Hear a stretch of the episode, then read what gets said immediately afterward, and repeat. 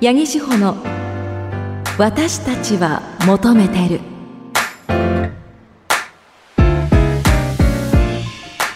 こんばんは。セクシーボイスなラジオ DJ ナレーターの八木志保です。始まりました。八木志保の私たちは求めてる。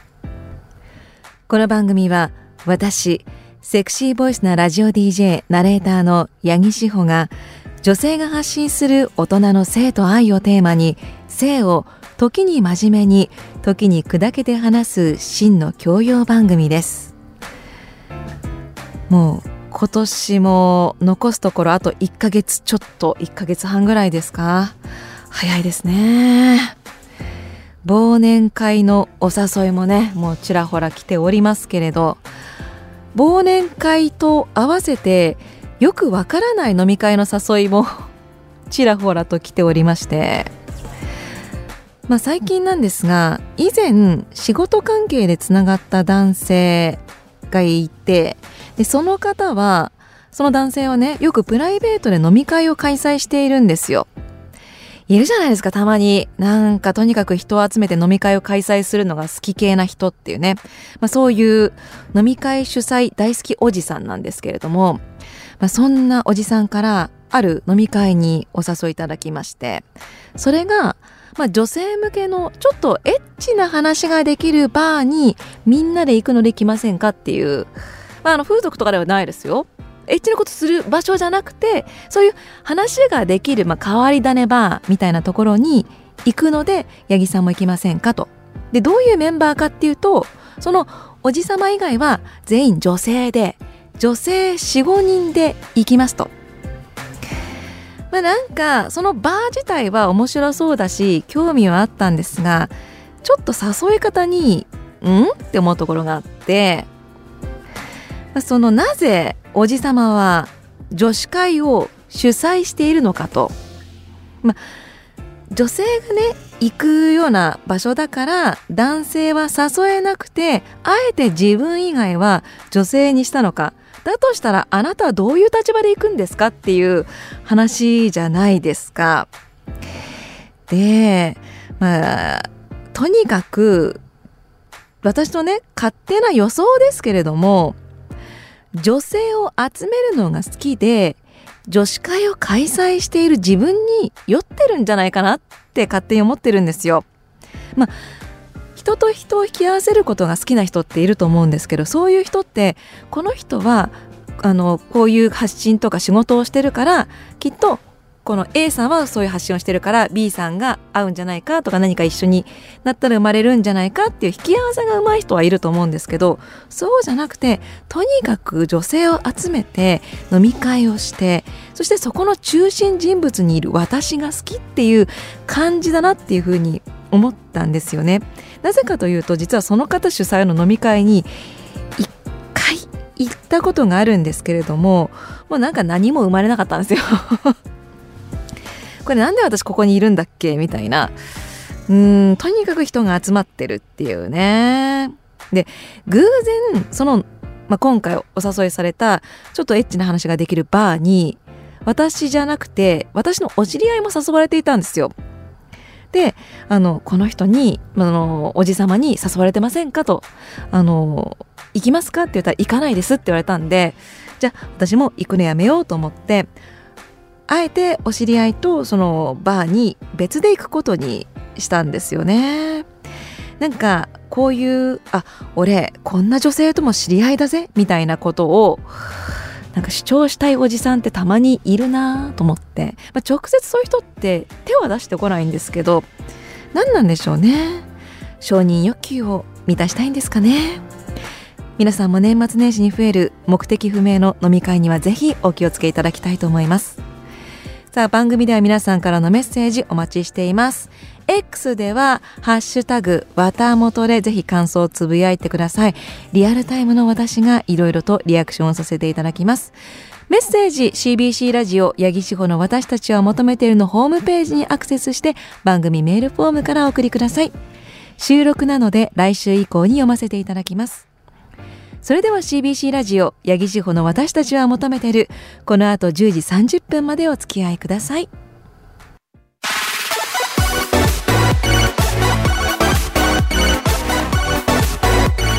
八木志保の私たちは求めてる。明日から自分らしい私たちに。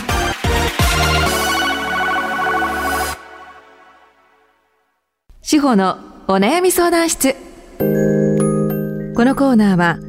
スマホでピルの相談診察処方を受けられるスマルナの提供でお送りします。志保のお悩み相談室。リスナーの皆さんからの女性の体や性に関する相談ごとに私八木志保が正面から向き合うコーナーです。女性からはもちろん男性からの奥様や娘さんに関する相談もお待ちしています。今週は愛知県隣のチワワさんありがとうございます。40代の会社員の男性の方ですね。私は既婚男性ですがこっそりアダルトビデオをインターネットで見ております。40歳超えていますが性欲は若い時よりは落ちていますがそれほど低下していません。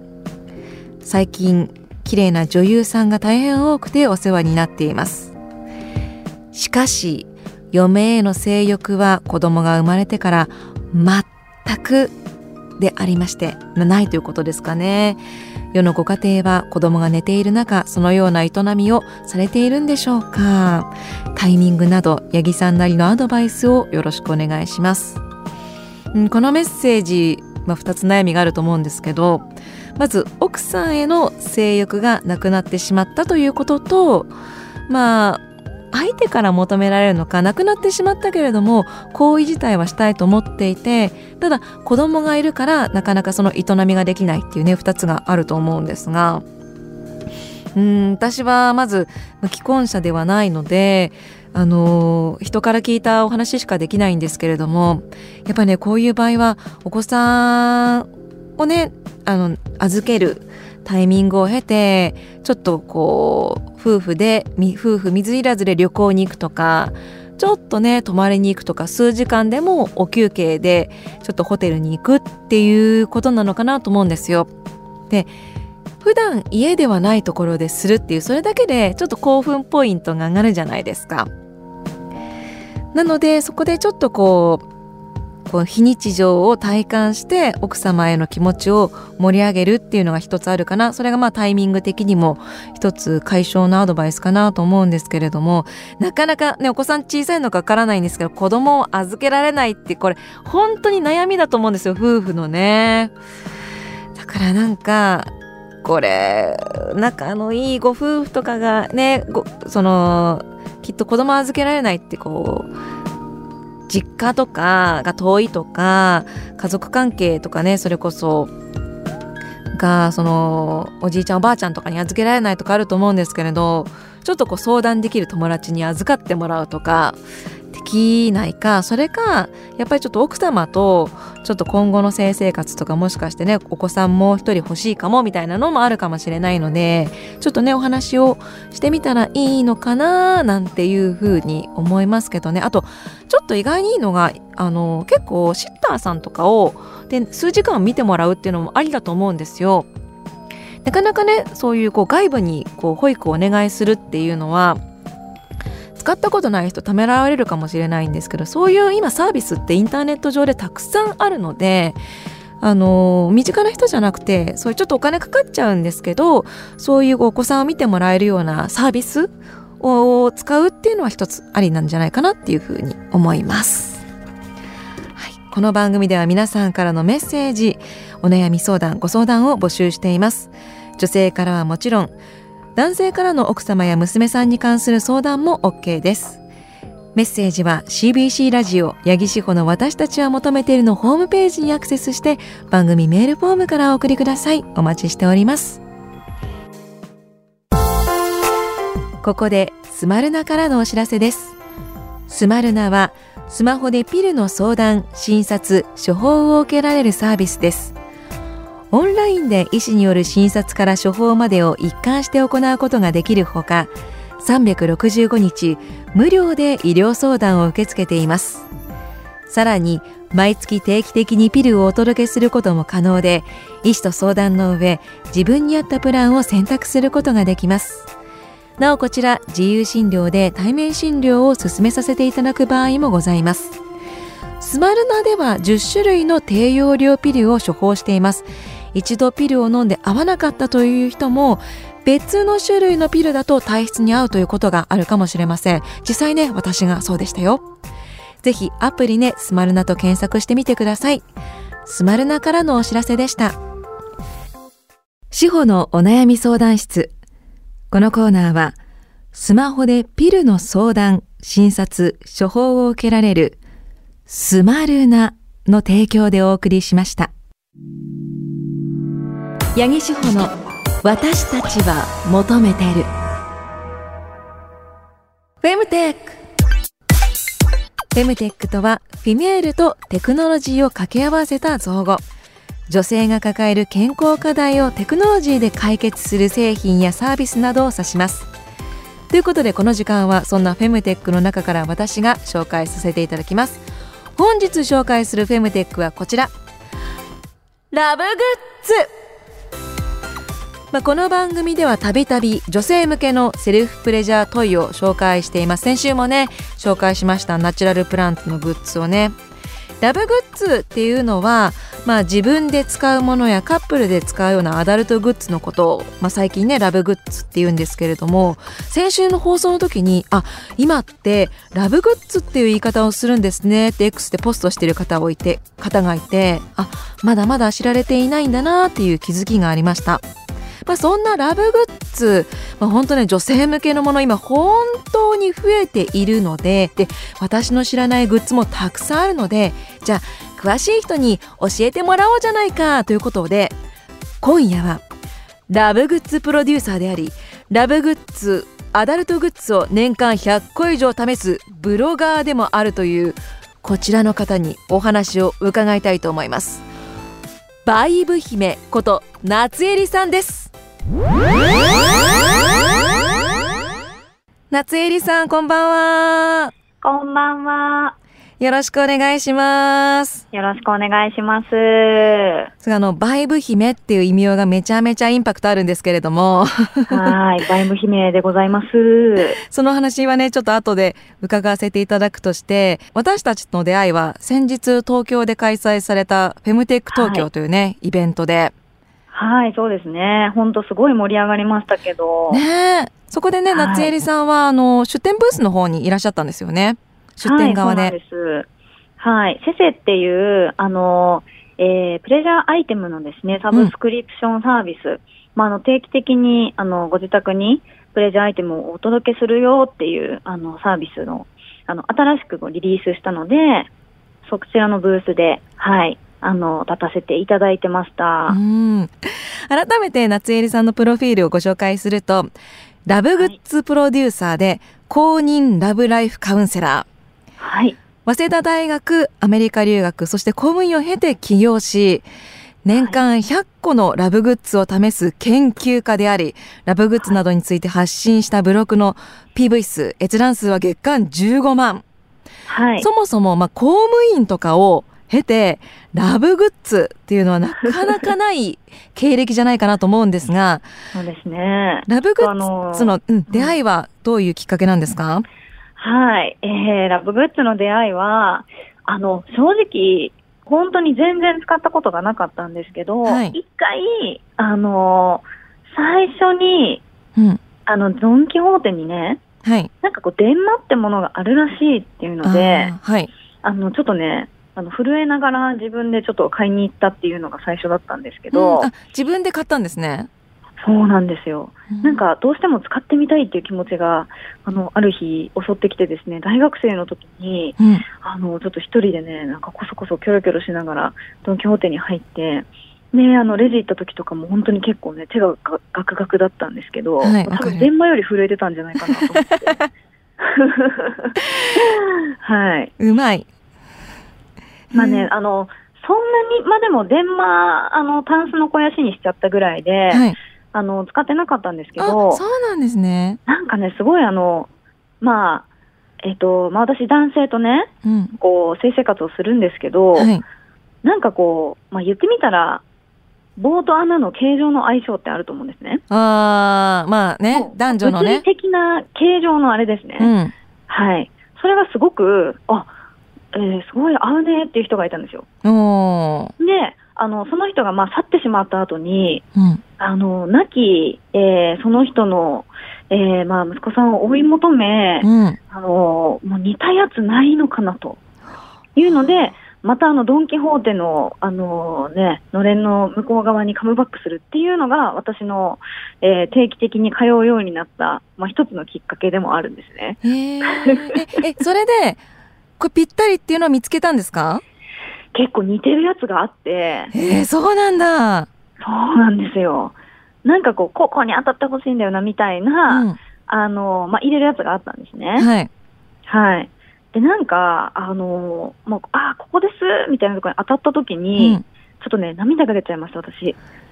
感動で？思い出して。あ、彼のことを思い出して？そう、なんかね、私の、あの、こう中のね、特定の部分に、その人の記憶がすごい、なんか、焼き付いてたんですね。ああ。なんかそんな私とのバイブとの、あの、ほろ苦い ほろ苦バイブの思い出？思い出なんですけど。えでもそこからいろいろ試してそれを発信するっていう発想になかなかならないじゃないですか。はい、そうですね、うん、あのまあ、公務員をしてた時に、えー、ちょっと進路を見直そうっていうことになりまして、うんで、私、小さい頃から、あの、書くの好きだったなって思い出してブログを立ち上げたんですけど、で、そのブログの中で、あの、本当に好きなこと全部書いたんですよね。うん。もうヨガに行ってみたとか、あの、アロマセラピーしてみたとか、これ食べた、あれ食べた。で、その中に、うん、えー、友達にこの大人のおもちゃ送ってみたとか、へこれ試してみたとか、うん、いろいろ書いてたら、まあなんか本当に今、瀬尾さんが言ってくださったみたいに、うんなんか顔出ししてバイブバイブ言えるのすごいねって言われて。ああ。はい。だからすごいんだって自分の中で逆に気づかせてもらって、うん、じゃあ需要があるんだったらなんか勉強していろいろ書いてみようかなって思ったのが、えー、バイブ姫誕生のきっかけでございます。いやでもやっぱりニーズがあったんですね知りたいっていう皆さんのね。そんなね夏襟さんぜひね、あの、おすすめの、まあ、ラブグッズを、ちょっとお時間の関係で今回一つ紹介していただきたいなっていうふうに思うんで、はい、年間100個試してるわけですから、はい、ちょっとなんかおすすめをね、あの、聞きたいなと思いまして。いやー、本当にたくさんあるんですけど、はい、ただ、あの、やっぱり一つ選ぶってなったら、吸引バイブを使ってみてほしいです、ね。うん、あー、なるほど。あの夏入さん改めて吸引バイブってどういうアイテムなんですか？はい、吸引バイブはですねあの空気圧を操作することによって、はい、あの女性の、えー、外側の部分ですね、はい。はい、に刺激を与えるっていうアイテムなんですけれども、陰茎の外側ってことですよね。はい。で、あの、まあ、仕組みが結構変わってて、うん、本当、あの、発明だねって当時はなったんですけど、はい、あの、ウーマナイザーっていうドイツのブランドがすごく有名です。うん。聞いたことありますもん。はい、そうなんですよね。結構有名になりましたけど、はい、あの、私は同じドイツのブランドでサティスファイヤーっていう、うん、あの、吸引バイブをいっぱい出してるブランドさんがすごくおすすめなんですよ。はい。まあ、ちょっと値段もお手頃なのと、うん、あとはデザインが何と言っても可愛い。うん、で、すごく品質がいいんですね。はい。で、あの、ペンギンちゃんのデザインペンギン？はい。あの、ケインバイブがあってですね。へえ。はい。え、それはペンギンのくちばしの部分が、その吸うところになってるっていう？そうなんですよ。へなんか、すごい、あの、ペンギンが口ぽっかり開けて、おみたいな感じで言ってるんですけど。なんか可愛い。そうなんです。可愛くて、それすごいギフトにもおすすめなんで、うん、ちょっと、あの、気になるけど使ったことなかったわっていう方は、うん、あの、ぜひぜひ、えー、おすすめのえー、一本ですね。はい。ドイツのサティスファイヤーというメーカーということですね。ドイツは結構ね、はい、そういうこう、セクシャルトイとかすごいいろいろ出してますよね。そうなんです、うん、進んでるんですよね。ねはい、なんかそういうお話も今度また聞きたいなと思うんですけれども、ちょっとね、今日はお時間になってしまったので、はい、最後にちょっと夏襟さんからお知らせしたいことがあればお願いします。はい。はい、ありがとうございます。私、えっと、公式メルマガを運営しておりまして、うん、あの、まあ、夏襟ってひらがなで検索したら、なんかいろんな SNS が、あの、とか、ブログ、私のブログが出てくるかなと思うんですけど、うん、まあ、そこから、あの、えー、登録して、読んでいただけたら、えー、ぜひ、あの、嬉しいです、すごく。はい。おすすめのラブグッズであったりとか、あとは性生活のご相談とかもね、はい。っていただけるということですもんね。そうなんです。あの、まあ、相談もしていただけますし、はい、あの、もう最近だと結構、まあ、私が学んだこととかも結構書いていて、うん、なんか刑務所の中のオナニー事情とか書いたりします、ね、それもめっちゃ聞きたい。知りたい。ちょっと、はい。あの、メルマガで読んでいただけるので、ぜひ。はい。わかりました。夏えりさん、今日はありがとうございました。はい、ありがとうございました。いや、あの、夏えりさんとの話、ちょっと盛り上がって時間が足りないのでまた何かの機会でねおすすめのグッズとかアイテムとか紹介してもらいたいなというふうに思っておりますということで今日はここまで。次回はどんなフェムテックを紹介するのか。ごご期待。八木志保の「私たちは求めてる」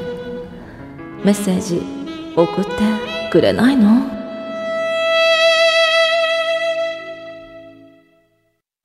呪ってある。変な別れ話をしてきた元彼が今でも憎い。変なタイミングでモノマネを振ってきた友達が憎い。など重いものから軽いものまで皆さんが呪ってしまいたいほど憎い人や物をメールにしたためた特急事物メールを送ってもらうコーナーです。新コーナーです。隣のチワワさん愛知県。男性ですが高校生の時クラスのイケメン男性との会話中冗談は顔だけにと言われました。おそらく彼に悪気はなく軽い冗談だと思いますがイケメンではない私には心に響く冗談でした。呪ってやるとまでは思いませんが蹴りたくなりました。その後進学し電車内で彼を見かけた時に彼のダサい服装を見て少し安心しました。冗談は顔だけにっていうのはなかなかなんか遠回しにぐさりとくる言い方ですね。呪ってやりましょう。続きまして千葉県マレンローズさん。数年前ある SNS で知り合った女性から結婚相手とうまくいっていないからあなたと付き合いたいとメッセージがありました。